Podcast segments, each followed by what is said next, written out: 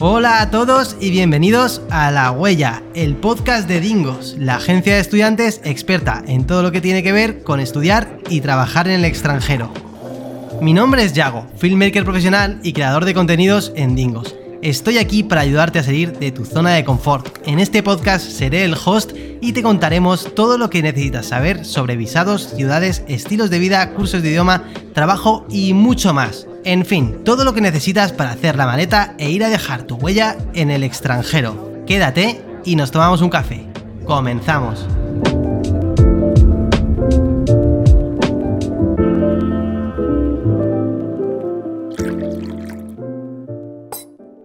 Muy buenas a todos, bienvenidos un día más a La Huella, el podcast de Dingos.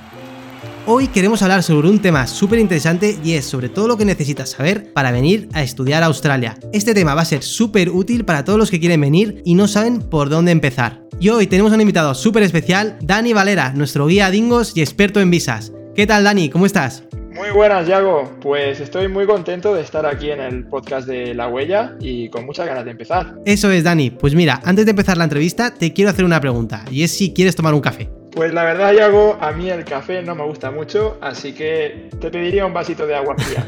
Venga, vale, pues marchando ese vasito de agua fría para Dani y comenzamos. Venga, Dani, pues comenzamos con la entrevista. Lo primero que nos gustaría saber es por qué decidiste viajar a Australia.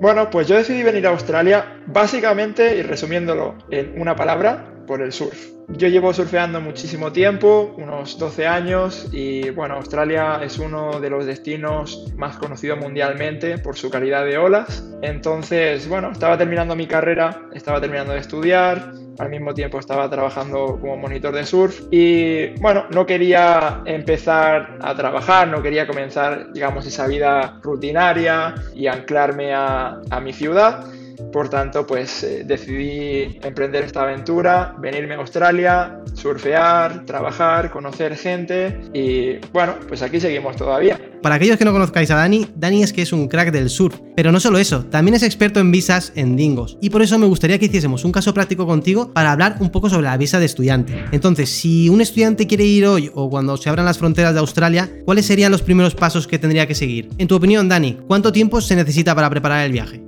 Bueno, pues yo recomendaría dejar un plazo eh, para preparar todo el proceso eh, de unos 3-4 meses para que dé tiempo pues, a hacer la matriculación en la escuela, a preparar el visado y que responda a inmigración con suficiente tiempo para comprar los vuelos y planificar el viaje. Se podría hacer en menos tiempo, pero yo recomendaría que cuanto más tiempo, mejor. Y bueno, puntualizar que ahora mismo que por el tema del, del COVID no se puede venir a estudiar a Australia. Entonces también podría ser un momento perfecto para planear y organizar tu viaje con un tiempo de, de sobra. Pero vamos a pasar a la siguiente pregunta y nos gustaría saber cuánto dinero se necesita para irte a estudiar a Australia. Bueno, pues esto va a depender de muchos factores. Primero, qué tipo de curso vaya a estudiar, cuál es la duración de ese curso y a qué ciudad vaya a ir. Pero bueno, por poner un ejemplo, diría que hay que cubrir el depósito del curso, el visado de estudiante, el seguro médico, obviamente el vuelo para poder llegar a Australia y un colchoncito para cuando uno llega y poder cubrir el primer mes o mes y medio de estancia hasta que el estudiante encuentre un trabajo. Sumándolos todos, diría que puede ser aproximadamente unos 6.000, 6.500 dólares australianos, sería una cantidad suficiente. Sí, yo creo que es más que suficiente, pero aparte quiero añadir en Australia, para los que no lo saben, puedes trabajar con el visado de estudiante. Se pueden trabajar 20 horas semanales durante el curso y 40 horas semanales durante las vacaciones. Entonces, Dani, tu opinión personal, eh, ¿tú crees que esto es suficiente para cubrir tus gastos? Definitivamente, yo creo que Australia es el mejor país para estudiar en el extranjero, porque aparte de que te permiten trabajar 20 horas durante el curso, es que el salario mínimo es súper alto. Creo que ahora mismo está como en unos 19 dólares y pico por hora, pero generalmente en trabajos como camarero o limpieza o incluso lavando platos suelen pagar unos 24 25 dólares la hora. Entonces es muy normal ganar 500 dólares a la semana trabajando a media jornada y esto te da para cubrir los gastos en cualquier ciudad sin ningún problema. Pues sí, es súper interesante los sueldos tan altos que hay en, en, Australia y tanto Dani como yo hemos sido estudiantes internacionales y lo, bueno, lo hemos vivido nosotros mismos y hemos estado trabajando, pues yo en mi caso como conté también en el anterior podcast, estuve de Diswashing y pues sí, se pagan eh, estos sueldos y como estudiante pues la verdad que puedes vivir súper bien y te puedes costear todos los gastos de la escuela, el alquiler del piso, las comidas, incluso los estudiantes ahorran un montón de dinero para poder viajar. Entonces, ahora vamos a pasar a otra pregunta, eh, Dani, y me gustaría hablar un poquito sobre el destino. Entonces, ¿tú cómo recomendarías elegir una, una ciudad? Bueno, pues lo primero que recomendaría sería leer el post que tenemos en la página web de Dingos, donde hemos recopilado las características más importantes de cada ciudad y así los estudiantes pueden filtrar y quedarse con las dos o tres opciones que más les gusten. A partir de ahí sería la conversación con el guía la que va a ayudarles a tomar esa decisión final. Entonces, la decisión de la ciudad va a depender de muchos factores, entre los que destacaría primero si al estudiante le gustan eh, las ciudades ciudades grandes o no. Si le gusta una ciudad grande, pues quizás Sydney, Melbourne, Brisbane o Perth podrían ser buenas opciones. En cambio, si a una persona que no que quiera escapar, digamos, de esa multitud, le puede interesar más Gold Coast, Byron Bay, Sunshine Coast. Eh, otros factores podríamos hablar de a la gente que le gusta la playa, pues suele tirar más por Gold Coast, que es donde vivo yo, Byron Bay, e incluso también en el tema del clima. Hay personas que quieren evitar la lluvia, que tienen la idea de Australia como ese clima tropical, entonces prefieren ir a ciudades como Brisbane o Gold Coast. Eh, y por último, pues estaría el tema del trabajo. Hay gente que quiere tener las mayores probabilidades de encontrar trabajo rápido y a estas personas les recomendaríamos que vayan a una ciudad grande.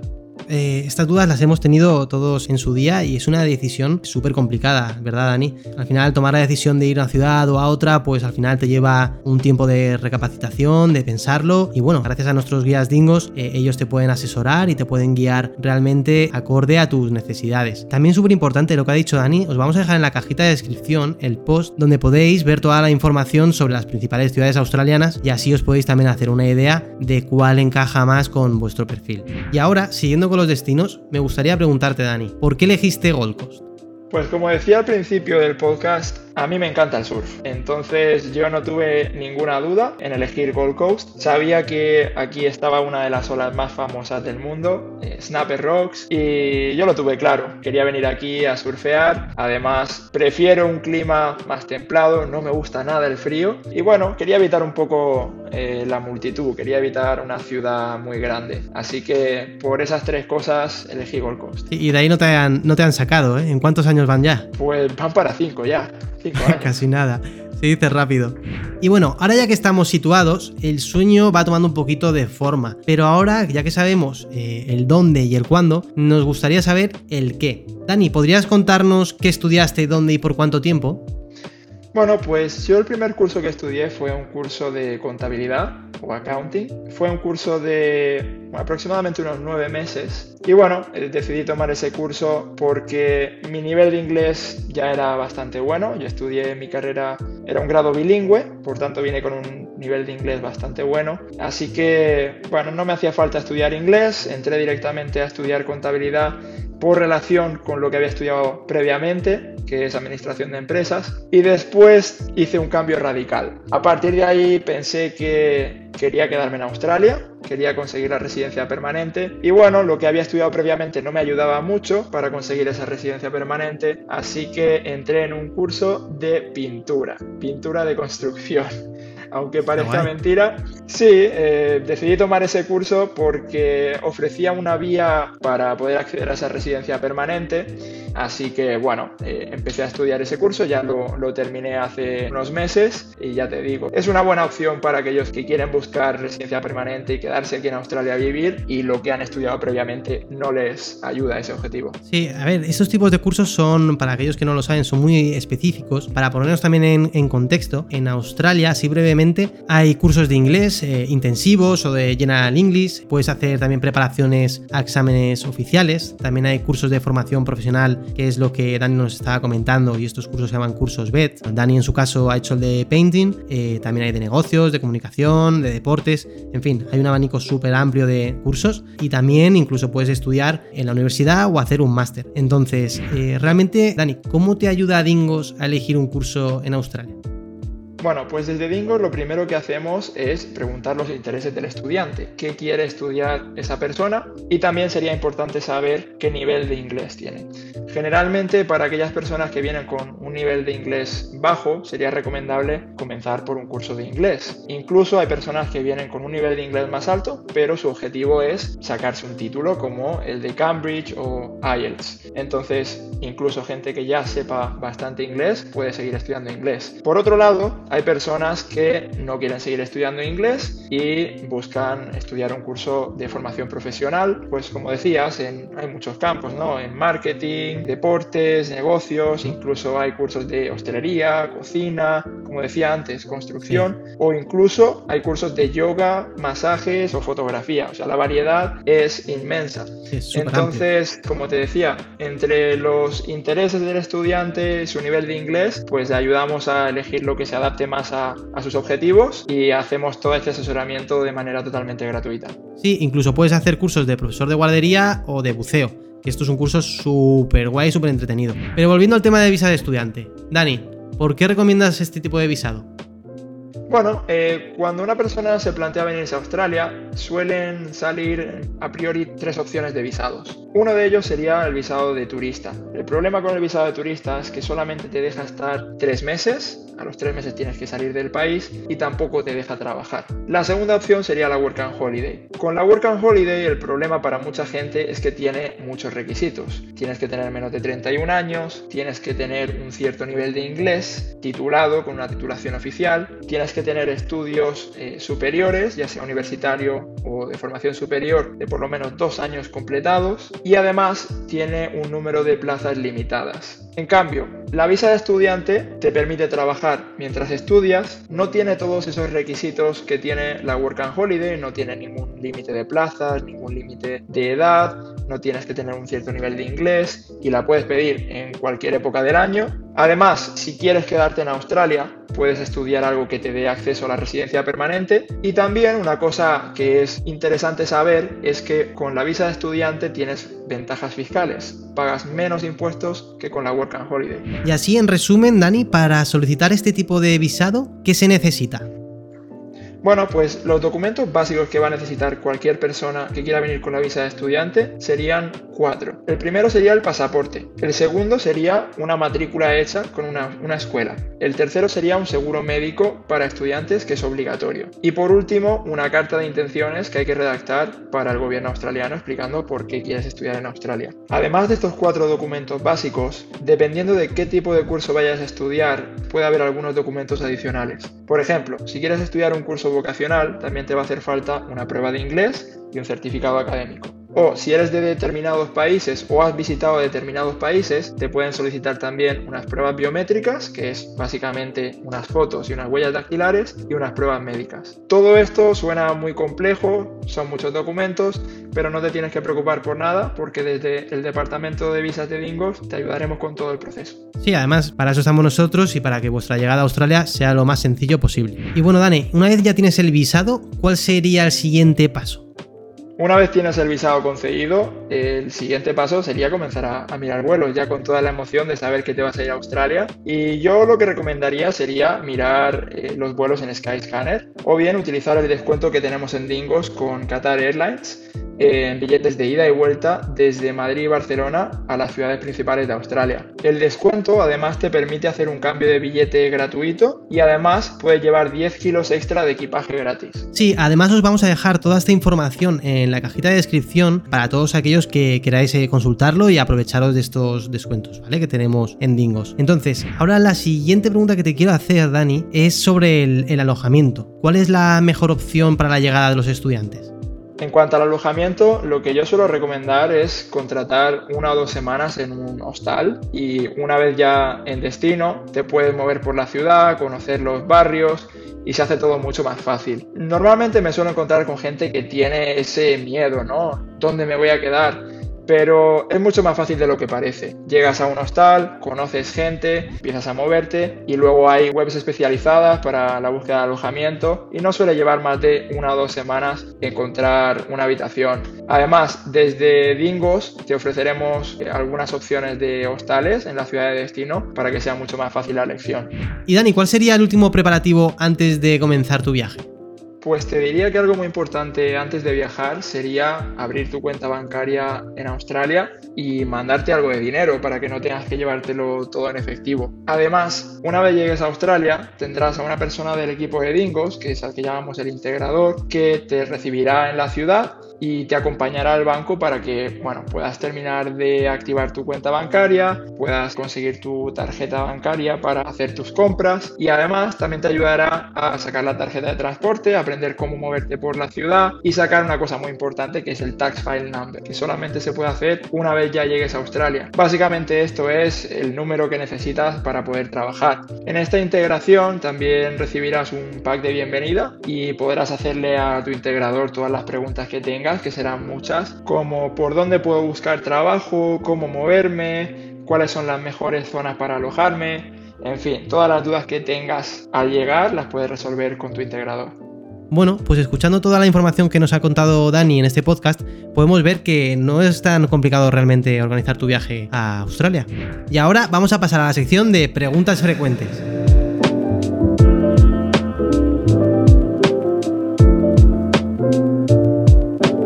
Venga, Dani, ¿estás listo para responder algunas preguntas? Venga, vamos con ello. Venga, nos pregunta Luis González desde España. ¿Tengo que aplicar a mi propio visado? No, no tendrá que aplicar a su visado. De hecho, en Dingos contamos con un equipo de expertos en visas certificados para que no tengan que preocuparse de nada con lo que concierne a la aplicación y tramitación del visado. Pues sí, eh, Luis, básicamente tu experto en visas hará todo el trabajo por ti y tú solamente tendrás que esperar a que te aprueben el visado para hacer la maleta y venirte para Australia. O sea, así de sencillo. Así que bueno, vamos a pasar a la siguiente pregunta que nos escribe Valeria Mejía desde Colombia y nos dice, ¿cuántos días tengo que asistir a clase semanalmente? Bueno, Valeria, pues va a depender mucho del curso que vayas a estudiar. Entonces aquí te voy a hablar de cursos de inglés y cursos vocacionales. Por un lado, cuando estudias un curso de inglés, lo que tienes que tener en cuenta es que generalmente los cursos de inglés son de 20 horas semanales, a los que tienes que asistir al menos un 80%. Por tanto, son cursos intensivos. Generalmente pues irás de lunes a viernes, aunque hay algunas escuelas que permiten hacer los cursos de manera un poco más condensada en menos días. Ahora, también tienes la opción de hacer un curso BED y estos cursos son bastante más flexibles. Generalmente solamente vas a tener que ir a clase uno o dos días por semana, por lo que no requieren tanto tiempo como los cursos de inglés. Sí, Valeria, y yo como experiencia personal te diría que en mi caso yo hice un curso de General English y tenía que ir cuatro días a la semana, de lunes a jueves, solo por las mañanas y tenía todas las tardes libres para poder trabajar o tener tiempo libre. Bueno, vamos a pasar a la siguiente pregunta y nos escribe César Rojas desde Chile y nos pregunta, ¿puedo combinar un curso de inglés con un curso BED? Claro, César, esto es algo muy común. De hecho, en caso de que sientas que deberías mejorar un poco tu nivel de inglés antes de estudiar un curso vocacional, puedes empezar con el curso de inglés y una vez ya hayas alcanzado el, nivel necesario, empezar con el curso BED que se adapte a tus objetivos y a tus gustos. Además, eh, tienes una ventaja si haces esta combinación de curso de inglés y curso BED, y es que puedes añadir hasta 8 semanas, es decir, aproximadamente dos meses de vacaciones entre cursos. Pues sí, César, a mí me parece súper buena opción para que puedas empezar con, mucha más confianza tu curso BET. Y nada, chicos, hasta aquí la entrevista de hoy. Eh, tenemos que despedir a Dani, así que nada, ha sido un placer tenerte con, nosotros. Bueno, muchas gracias, Yago. Ha sido un placer y espero que podamos volver a compartirlo muy pronto. Venga, Dani, pues a ver si podemos surfear juntos pronto, ¿vale? Un abrazo grande. Venga, un abrazo, Yago. Chao, chao. Y ahora te quiero preguntar yo a ti, ¿qué es lo que se te hace más cuesta arriba a la hora de planear un viaje? Para responder a esta pregunta, déjanos un comentario en nuestro perfil de Instagram, que si no lo conoces es arroba dingos. Y para cerrar el podcast de hoy, me gustaría citaros una frase de Hans Glint, autor de ¿Qué es lo que quieres hacer con tu vida? Cuanto antes comiences a planificar tu vida, antes vivirás la vida que sueñas.